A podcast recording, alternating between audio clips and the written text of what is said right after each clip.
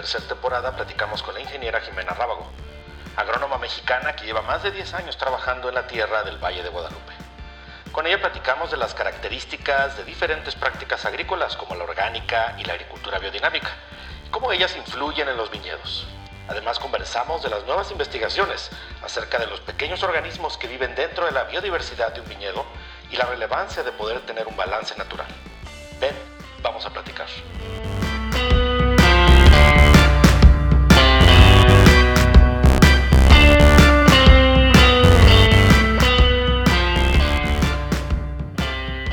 Jimena Rábago, bienvenida a Platica y Toma Vino Mexicano, ¿cómo estás? Muy bien, muchísimas gracias por la invitación. Un gusto tenerte aquí, que es parte de esta promesa que hice al principio de esta temporada de platicar con gente que está más dedicada en la tierra, eh, en el mundo del vino. Eh, y ahorita, eh, previo a empezar a grabar, estábamos platicando así muy pacíficamente de la cantidad de temas que hay. Y pues vamos a tratar de, de hablar lo más rápido posible de ellos. Pero antes de empezar, como siempre, me gustaría que quienes no te conocen eh, sepan un poquito de quién eres y por qué llegaste al mundo del vino. Y luego de ahí nos arrancamos con lo que estás haciendo. ¿Te parece? Ok. Sí, sí. Este, pues yo soy, soy mexicana y costarricense. Tengo dos nacionalidades.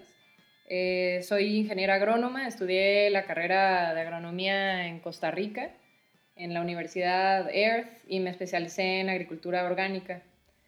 Y llegué aquí al Valle de Guadalupe a través de Fernando. Fernando fue como las cosas de la vida, ¿no? Fernando es el dueño de, de Finca La Carrodilla y Hacienda La Lomita. Y él y yo nos conocemos desde hace ya 19 años. Él estaba estudiando actuación en la Ciudad de México eh, y fue alumno de mi mamá. Entonces, ella es bailarina de danza contemporánea, estaba dando clases de, acondicionamiento físico para actores, ¿no? Él quería ser actor en algún momento. Y bueno, nos conocimos ahí, nos dejamos de ver por muchos, años. Y cuando compraron el terreno de Finca La Carrodilla, que fue en el 2010, 2011 más o menos, eh, me contactó porque estaba teniendo problemas eh, consiguiendo asesores para agricultura orgánica en, en el Valle Guadalupe. Y fue en el 2011 que hice una primera visita al rancho, a la zona. Y a partir de ahí empezamos a trabajar a distancia con asesorías este, cada mes, cada dos meses, para, para empezar a implementar prácticas eh, agroecológicas aquí en, en la finca. ¿no?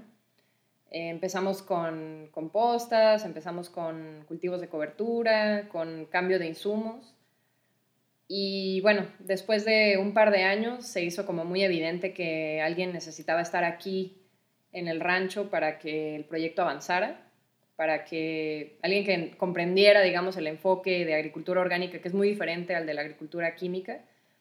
Entonces, en el 2014 fue cuando, digamos, que formalizamos eh, nuestra relación de trabajo y yo me vine a vivir a, al Valle de Guadalupe eh, en ese año con mi familia. Y así fue como llegué aquí. Oye, y pero bueno, ah, ya que estamos ahí en, Finca La Carrodilla, eh, Finca La Carrodilla, según entiendo, no solo es practican agricultura orgánica, sino van unos dos, tres pasos más adelante.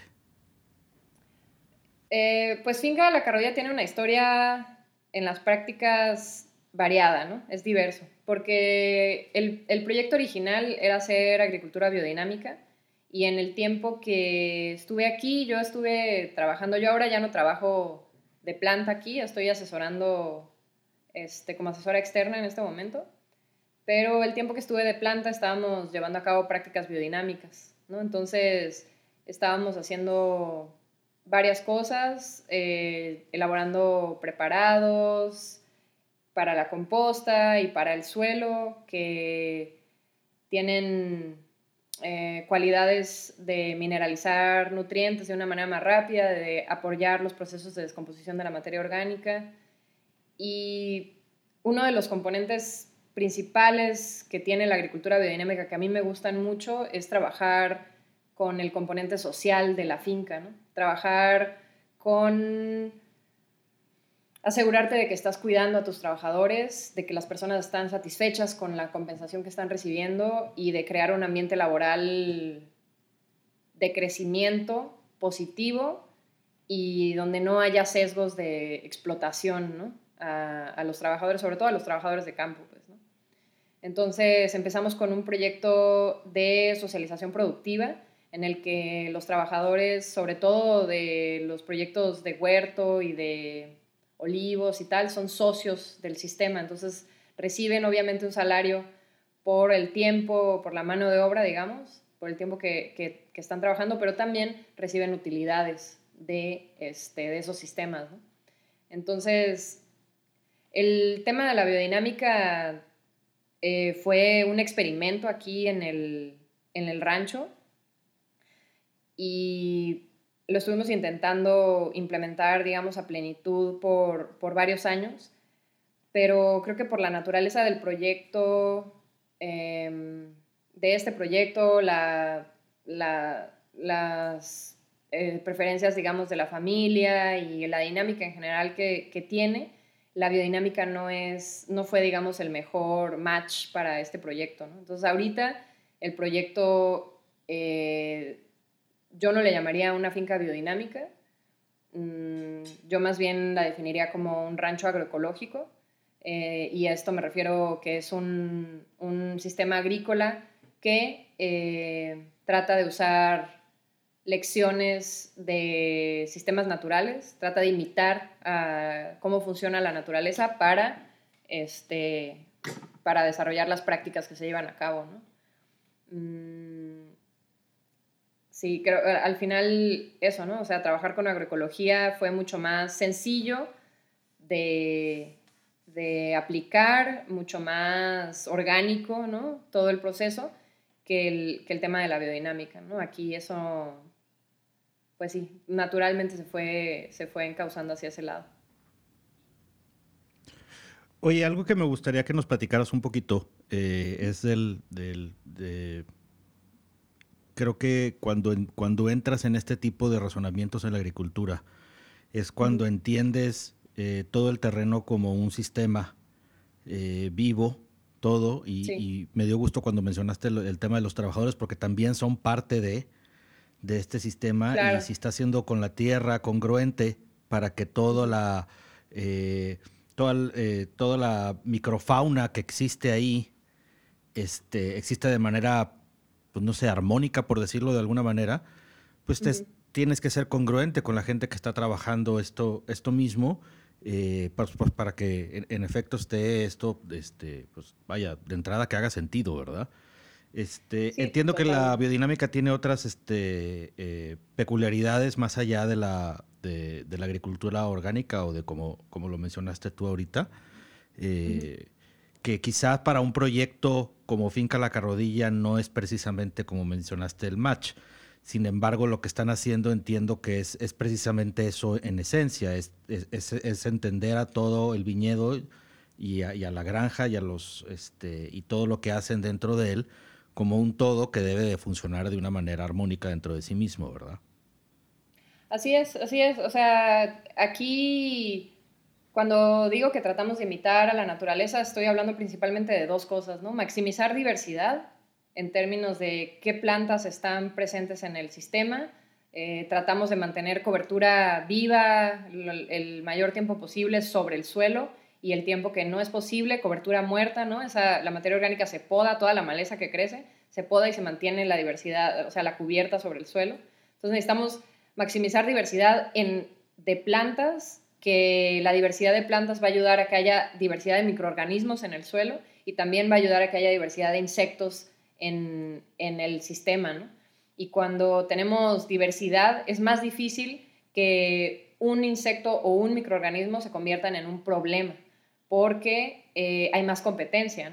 Entonces, entre más competencia tengamos, menos problemas de enfermedades y menos problemas de plagas vamos a tener. Entonces, e, es uno de los principales fundamentos este, de la agroecología. Y por otro lado, eh, estamos muy enfocados en cerrar ciclos, cerrar ciclos de nutrientes. Entonces, todos los desechos que se generan aquí en el sistema, se, todos los desechos orgánicos e inorgánicos se, se procesan y se llevan, se encausan, digamos, de, de, la manera más adecuada. Aquí siempre que hay vendimia, el orujo de la uva se compostea, igual los residuos del lunario, que es el restaurante de la Lomita, ¿no? Se traen aquí una vez a la semana y todo esto lo juntamos y hacemos compostas eh, equilibradas en materiales con materia seca también y algunos estiércoles de los borregos de la finca.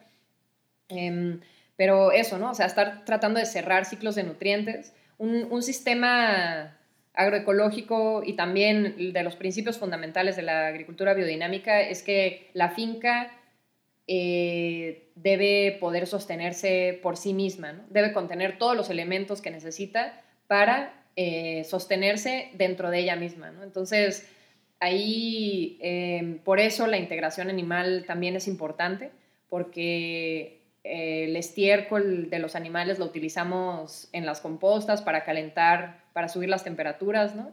para eliminar patógenos y para eliminar cosas que no necesitamos. Y, y, también nos ayudan en los caminos porque estamos eh, poniendo eso, cultivos de cobertura en, el suelo y los animales pasan, pastorean, se comen estos cultivos de cobertura y estercolan y orinan, ¿no? Ahí en el suelo. Entonces, estamos regresándole nutrientes a la tierra en lugar de nada más estar extrayendo, ¿no?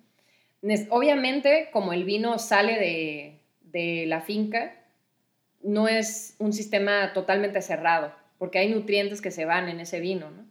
para que fuera un sistema cerrado necesitamos que las personas que se toman el vino regresaran aquí y orinaran en, el rancho, ¿no? Para que esos nutrientes regresaran al suelo, pues, ¿no?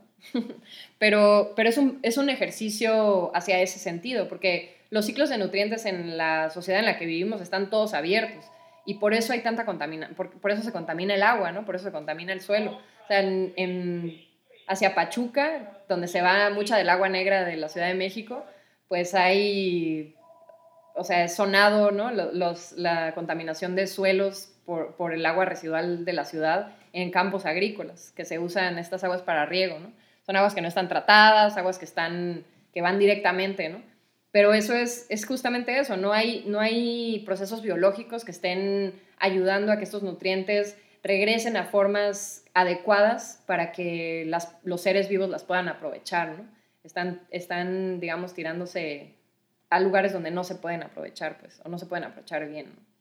Entonces, sí, esos dos elementos son importantísimos y es un trabajo en proceso siempre. Yo siempre digo, como este fue mi primer proyecto en la vida, este, creo que nunca voy a sentir que está terminado, ¿no? Siempre le voy a ver lo que le falta, pero, pero es un trabajo en proceso y es, es este, empujar hacia, siempre ir trabajando hacia mejorar esas prácticas y hacerlas cada vez más eficientes, de mejor calidad. Yo creo que aquí, o sea, para, para, cerrar un poco el tema o para regresar un poco al tema de la agricultura biodinámica, hay muchas prácticas adicionales que se hacen en un sistema biodinámico. Eh, hay elaboración de varios preparados tienen unas partes animales y unas partes de plantas, se entierran en distintos momentos del año, ¿no? Hay, hay que también tratar de tener un ritmo este, de trabajo de acuerdo mucho a las estaciones y a los ciclos de la luna, pero estas prácticas, pues eso, son, son trabajo adicional, trabajo que además de, ser muy elaborado y minucioso, necesita una intención, digamos, bastante clara por parte de las personas que lo están llevando a cabo y una...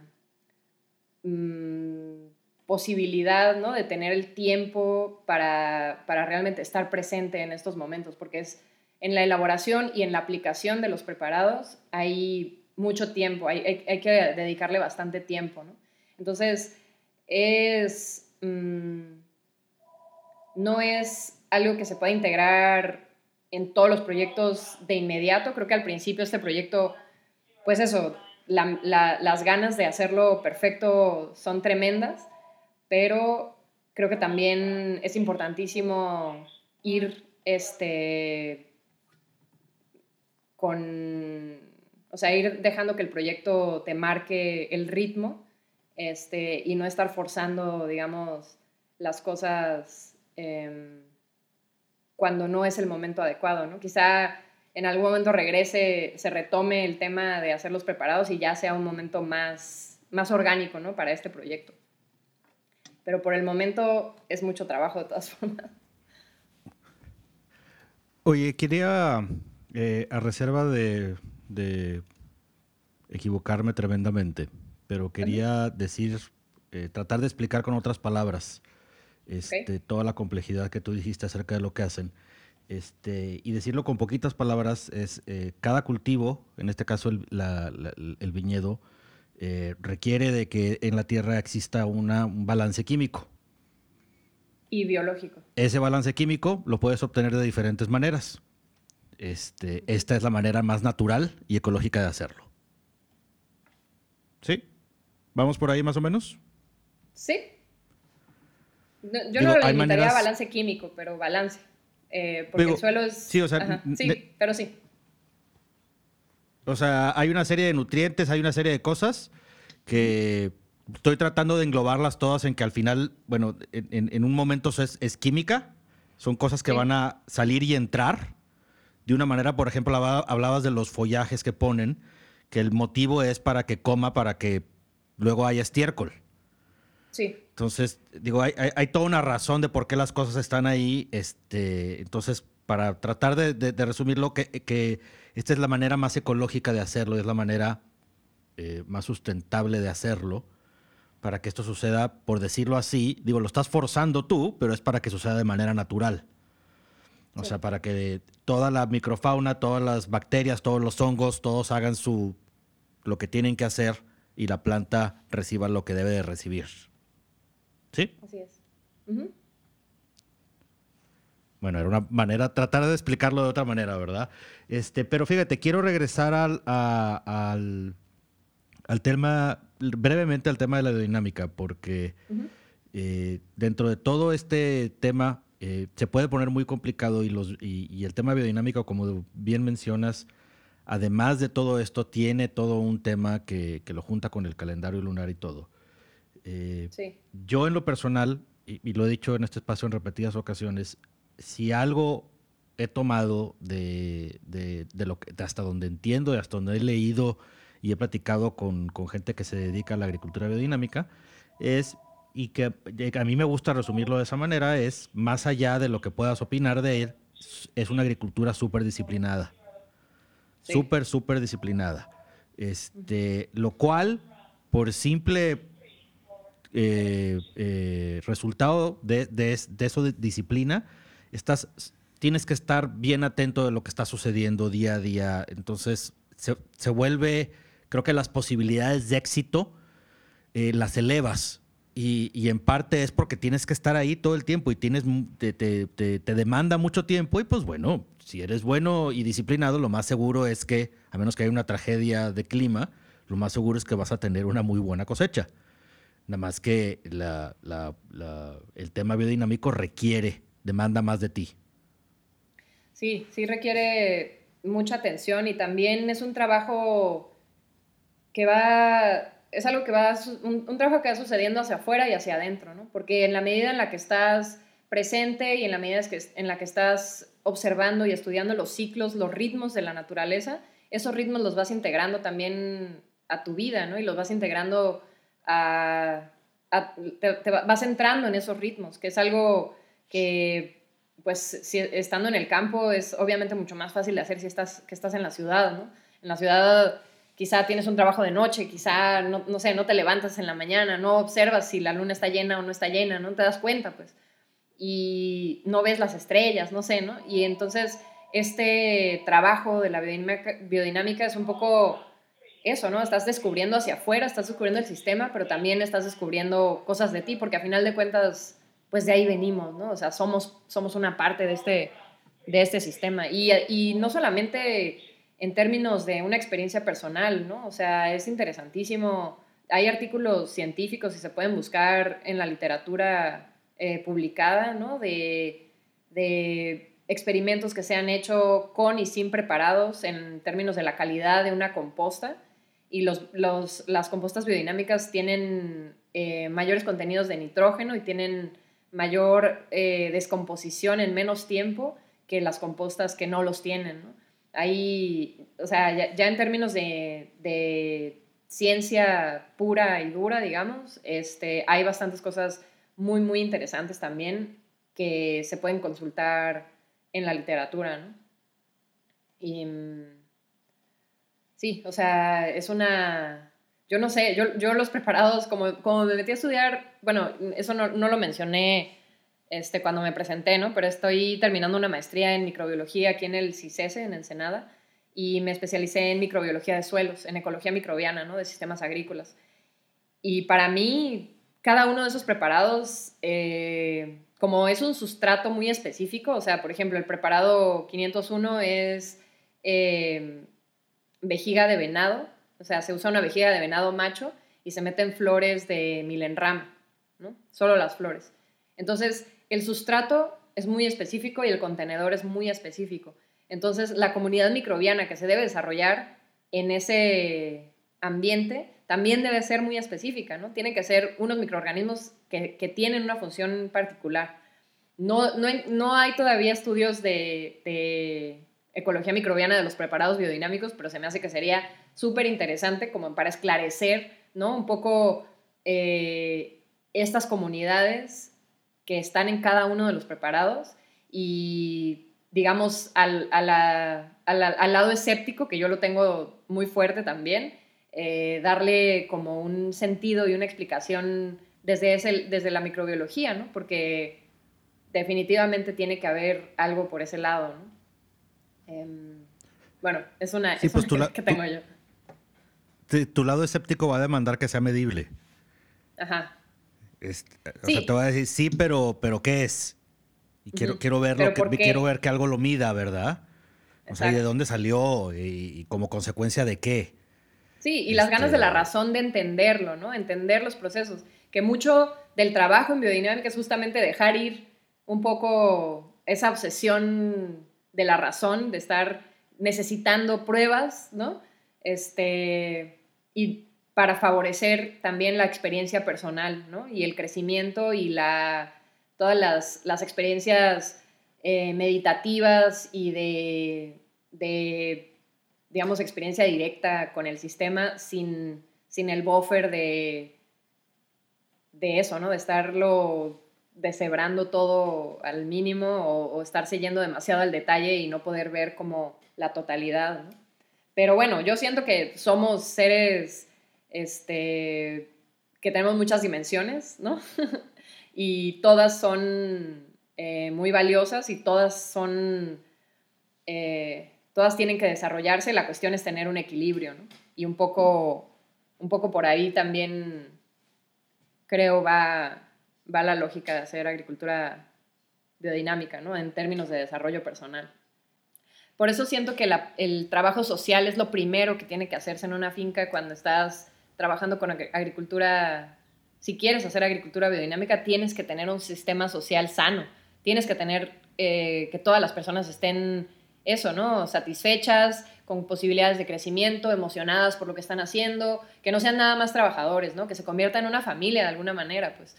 Porque es muy, o sea, siento que se puede sentir muy falso o hipócrita llegar con un trabajador al que no le estás pagando bien o al que no estás dándole oportunidades de crecimiento, etcétera, y pedirle, dinamízame este preparado por una hora. Dinamizar es hacer un, o sea, batirlo, hacer un vortex, ¿no?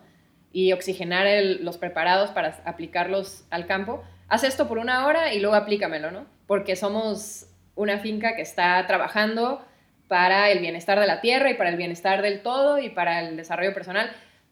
Pero bueno, ¿no? O sea, hay que atender las cosas prácticas y las cosas este, reales de, de lo que está recibiendo la gente antes, ¿no? Entonces, yo creo que, que sí, o sea, son, son procesos y son caminos y la intención de continuar hacia ese sentido es lo más importante es eh, mejora continua, como decía un profe en la universidad. Em, pero, pero sí, creo que, que lo más importante, de las primeras cosas, es, es, asegurarte de que puedes encontrar maneras de ajustar la lógica financiera del rancho para que la distribución de, para que haya utilidades para empezar y luego para que esa distribución de utilidades sea justa y sea y le beneficie pues a todos, ¿no? Más que todo, independientemente de la filosofía de agricultura que vas a tener, presente y futura, debes de tener el tema social bien montado, bien hecho, congruente.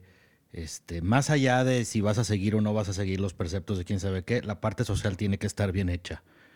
Este, ya lo otro luego, eh, pues habrá quienes defiendan un lado y habrá quienes defiendan el otro, que no veo por qué pelearse, sino más bien vamos a platicarlo y, ver las virtudes de las cosas. No y lo bonito es que hay diversidad también. E, exacto, creo que hay. No solamente. Sí, hay, hay, hay diferentes. Qué bueno que hay, y qué bueno que hay diversidad, y hay diferentes escuelas de pensamiento. Hay viñedos que la gente tiene y que los está pensando que vivan para siempre. Y los cuidan pensando en que van a vivir para siempre. Y hay vinícolas que tienen viñedos que tienen fecha de caducidad, que ya saben perfectamente que en el año número tal va para afuera todo y receta la tierra y otra vez y te lo van a y de ambos lados te van a poner toda una serie de razones de por qué sí. Y los vinos van a salir y ya no la calidad de los vinos es, otro tema que no tiene nada que ver con este en específico. Entonces, por eso creo que más allá de cuál acabes decidiendo, cómo acabes decidiendo manejar tu, tu, viñedo, bajo qué filosofía eh, agrícola que te convenga y, eh, y financiera, creo que la parte social tiene que ser congruente en todo momento. Yo creo que no puedes estar eh, demandando de más de la gente y luego tú aparte colgándote medallas acerca de lo bueno que es tu empresa, pero pues y con, el, con, la gente que está trabajando, pues no, la verdad es que no. No, no creo que sea eh, ni, ni bueno, ni, bueno, ya de entrada es hipócrita, entonces ni para qué, ¿verdad?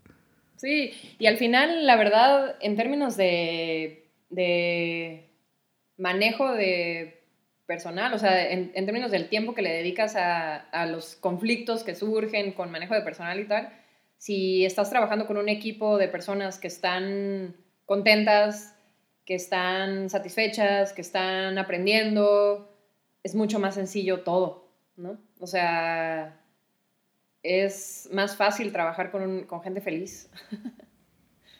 Claro, bueno, eh, mira, para a, mí estos temas de que, estábamos hablando ahorita desde el tema, eh, desde la perspectiva social, de que tienes que tener esta parte bien hecha, a mí también me encanta luego explicar estos temas. Si lo quieres ver de la manera capitalista, es por tu mejor interés. Claro. Esta gente cuida lo que tú haces. Si está contenta, trabaja mejor. Y si trabaja mejor, a ti te va mejor. Entonces. Sí.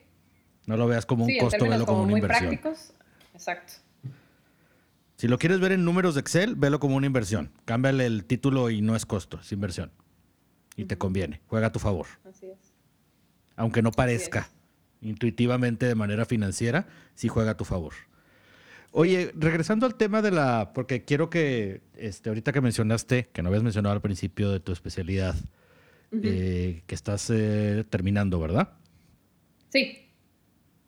Estoy, terminando la tesis. precisamente hace poco estaba leyendo que está ahorita un tema eh, que tiene que ver con una estudio general que se está haciendo acerca del, de los microbios y de, todas estas bacterias, hongos y microfaunas que existen en los viñedos. Bueno, no nada más en los viñedos, entiendo que en varios tipos de, agriculturas, pero los viñedos siendo unas de estas, donde se está tratando de identificar qué es lo que vive eh, dentro de esto. Eh, eh, supongo yo, si, bueno, y si entendí bien, es con el con el fin de poder proteger y o restaurar esta biodiversidad este, en, un, en un esfuerzo de no, solo entenderlo mejor, pues, que, que, de entrada siempre la ciencia va a querer hacer eso, pero poder, eh, digo, es muy obvio, aunque nunca lo digan, pero necesitamos que nuestros campos y que la, de, de, lo que sea, que la agricultura funcionen para siempre. ¿eh? no, no nos interesa que caduquen, necesitamos que funcionen para siempre. Entonces, todos los, creo que todos los esfuerzos que van enfocados a eso eh, suman muchísimo.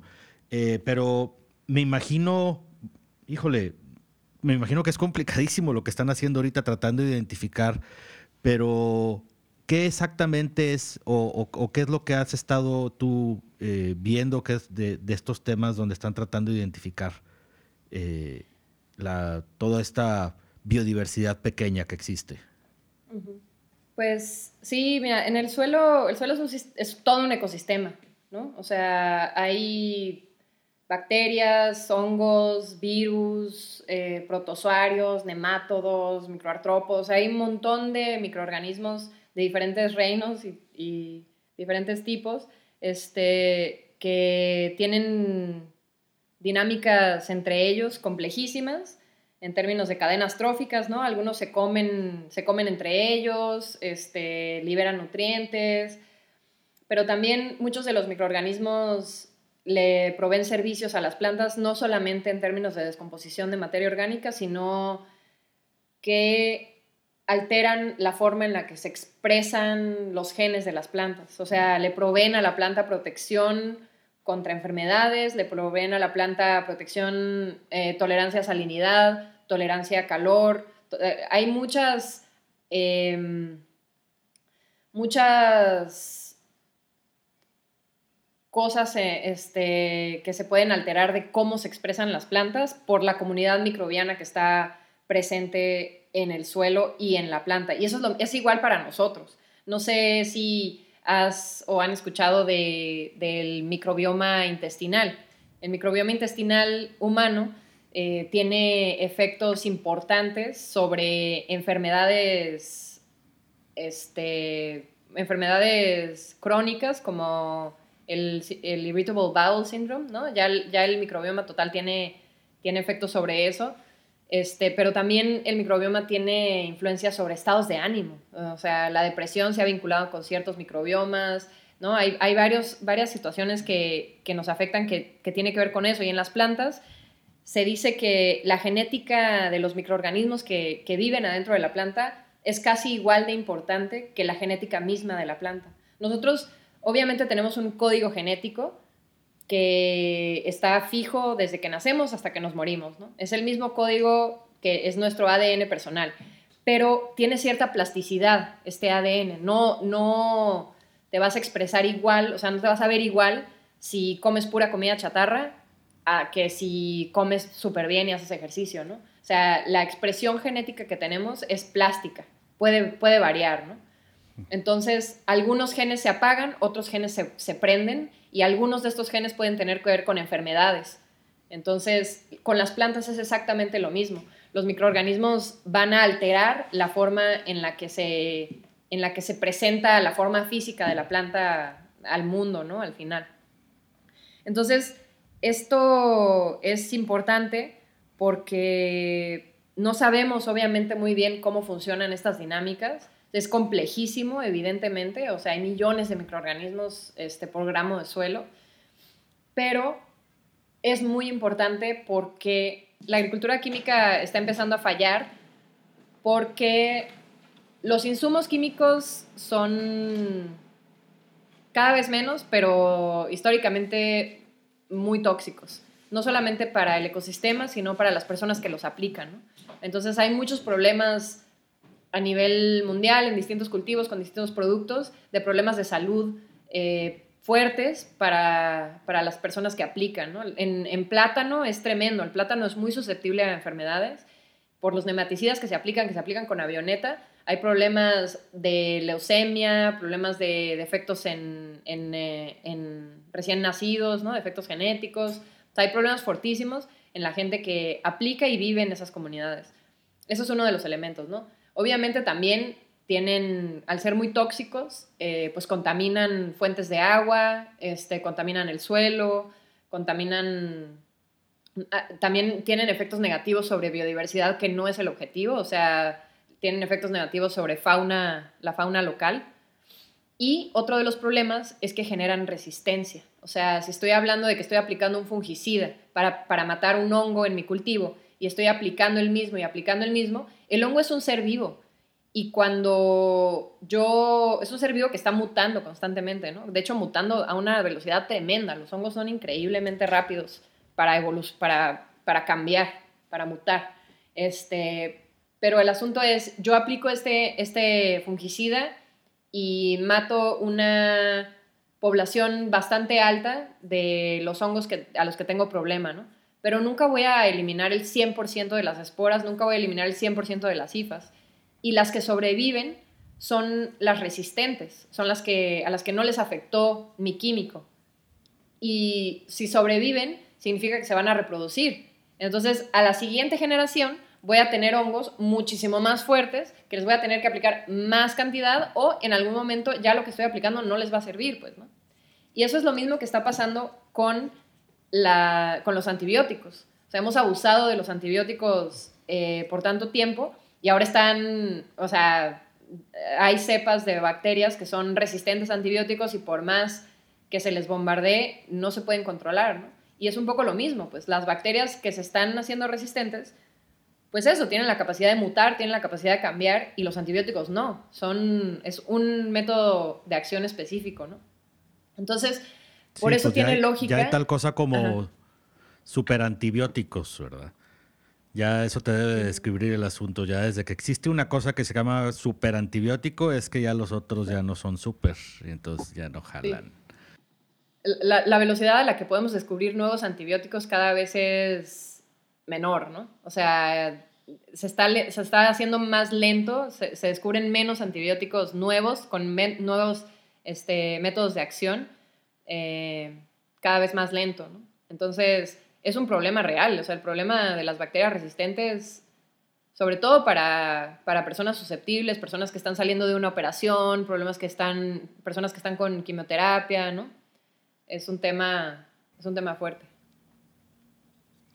Sí, creo que eh, una vez más, en, eh, si me equivoco, por favor me corriges, pero para decirlo de otra manera, creo que en general, eh, cuando dices la agricultura química ha fallado, creo que hemos fallado en general en, nuestras clases de química en entender, se nos fue por un lado, se nos hizo fácil, tú nada más aviéntale, tú quítale, tú ponle y ahí sale. Y, y a lo mejor en Excel te sale, ¿verdad? En la fórmula según tú funciona eh, pero creo que fallamos en ver que es un, dentro de todo este ecosistema que estamos viendo nomás con nuestros ojos, hay otro microcosmos igual o más complejo que el que estamos viendo, que también juega y que por muy buen rato pareciera que no nos importó, porque el producto pues final salía.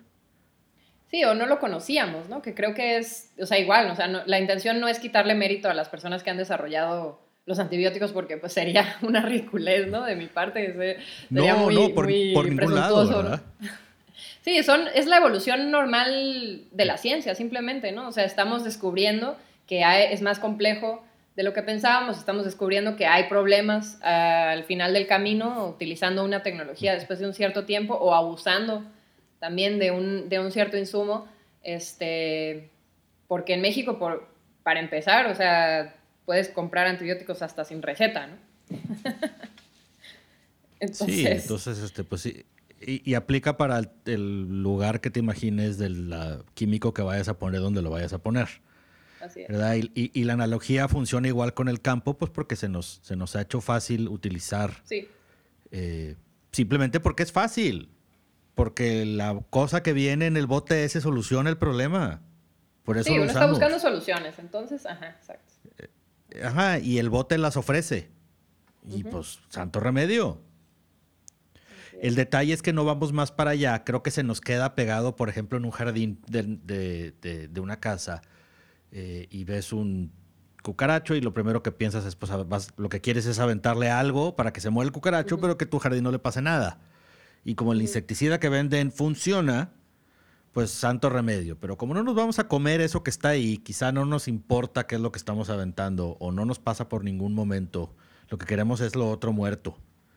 Eh, y quizá el, de eso en otros, más bien, exactamente, y más bien claramente en otros niveles de la industria y de la comida, pecamos de eso, se nos hizo fácil aventar o se nos hace fácil y no estar viendo que quizás simplemente porque no lo, como dijiste, no lo vimos. No, o sea, no, fue con la intención de quemar y de echar a perder. Este, dudo que alguien que de quienes crearon de quienes han creado toda esta eh, bola de, instrumentos químicos, antibióticos o como, o, como llame según sea, eh, pues no lo hicieron con un afán destructivo, ¿verdad? Se estaba tratando de solucionar un problema este, hasta donde nos da el entendimiento, hasta donde nos da la, la, capacidad de pensar.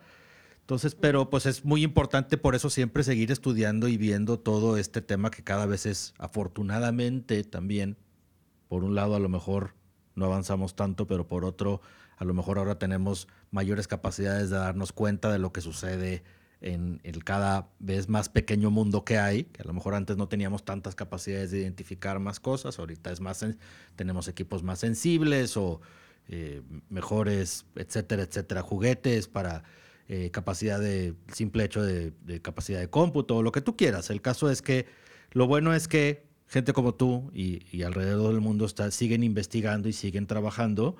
Y más allá de culpar o satanizar una, una idea u otra, pues se trata de encontrar la mejor, ¿no? Así es. Sí, seguir, seguir avanzando. Así es la ciencia, ¿no? O sea, te equivocas y pues ya por lo menos sabes que por ahí no es, ¿no? Eso es. Y entonces, bueno, entonces por ahí no es, entonces vamos a ver si este otro camino, ¿no? Así es. Y pues sí, aquí, digamos, lo que nosotros este, hicimos en estos años, eh, lo que empezamos en esta zona, fue una prospección de las comunidades microbianas en suelos agrícolas de distintos cultivos. Sí, en vid, hay varios, varios muestreos en vid, uno de ellos aquí en la carrodilla, pero también en otros cultivos, en tomate, en albahaca, en berries, en, ¿qué más? En cebollas, y en fresas, que son varios cultivos importantes aquí, ¿no?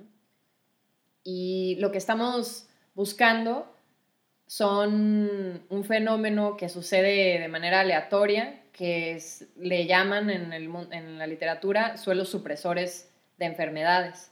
Entonces son, tú llegas a un rancho y tienes dos lotes de tomates de cuenta que se manejan igual, tienen el mismo manejo de suelos, la misma fertilización, el mismo riego, todo, pero uno de ellos, y las mismas plantas, ¿no? la misma variedad de tomate, por decir algo, y uno, pero uno de ellos tiene más problemas de enfermedades que el otro.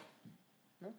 Entonces, ¿por qué? Si todo, lo, todo es igual, aparentemente, ¿qué es diferente? Entonces nosotros le, apostamos a que las comunidades microbianas en el suelo es lo que es diferente.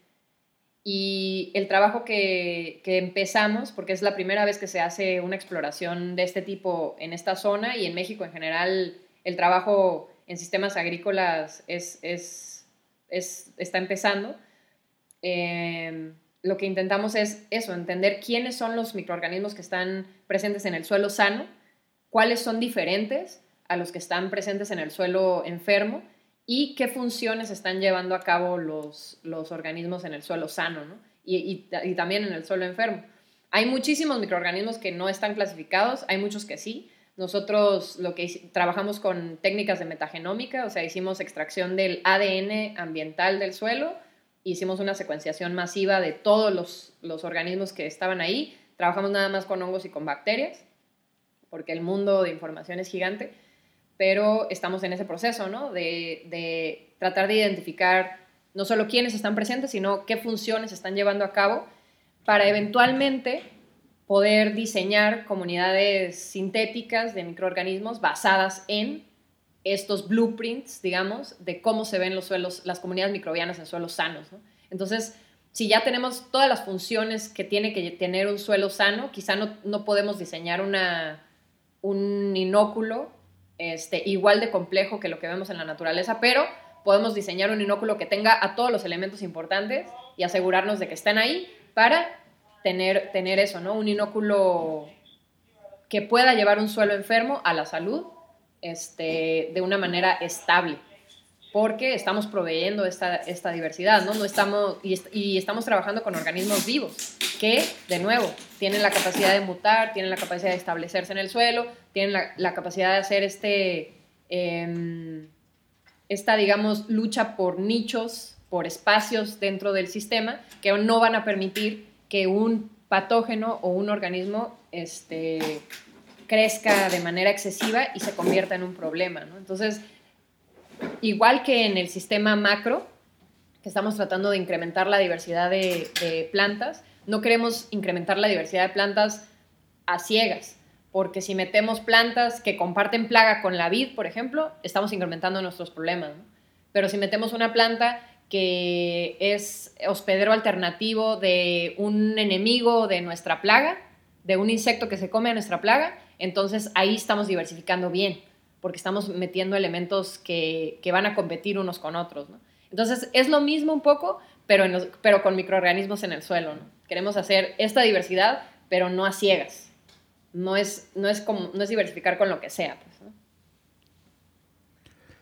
Oye, si algo me ha quedado claro, además de que es, es como una, además de, de, todo esto, es que esto es como un agujero donde va a ir a caer Alicia. Y, allá van, ¿verdad? O sea, va a ser un, un, un microuniverso, este, que bueno, por un lado qué padre, porque vas a tener tema para toda tu vida. Este, ah, sí. Eh, porque creo que eso aparte, pues no solo como dices, es que aparte vas a meter eh, a otro microorganismo o a otra planta y luego eso puede ser cierto en tal parcela de tal valle, pero a lo mejor no es cierto del otro lado porque el sol aquí da de otra manera y entonces pues ese agente no aparece y bueno, es el cuento de nunca acabar, ¿verdad?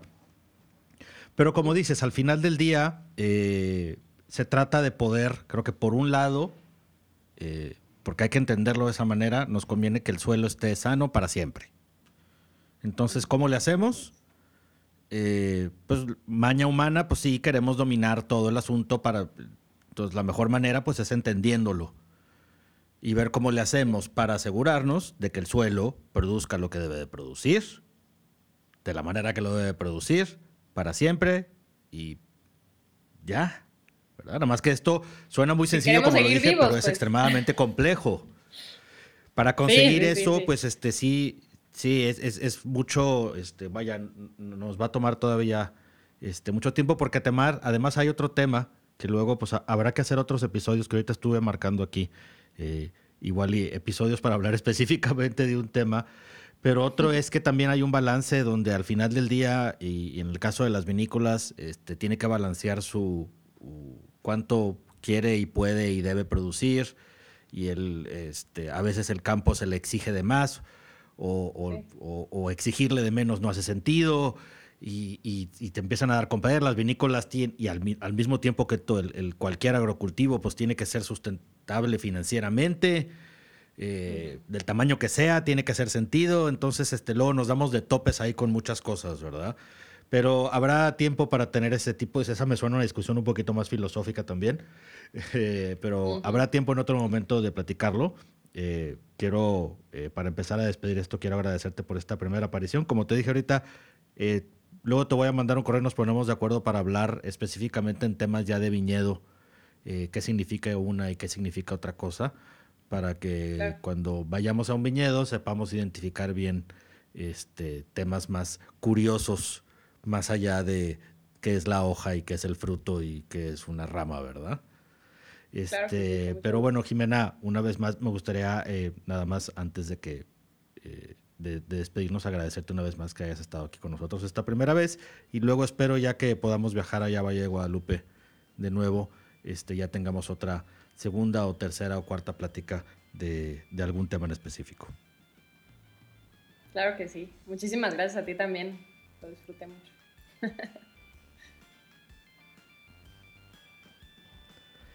Este, pues bueno, te digo, eh, luego ya platicaremos eh, eh, en otra ocasión de temas, porque estos son.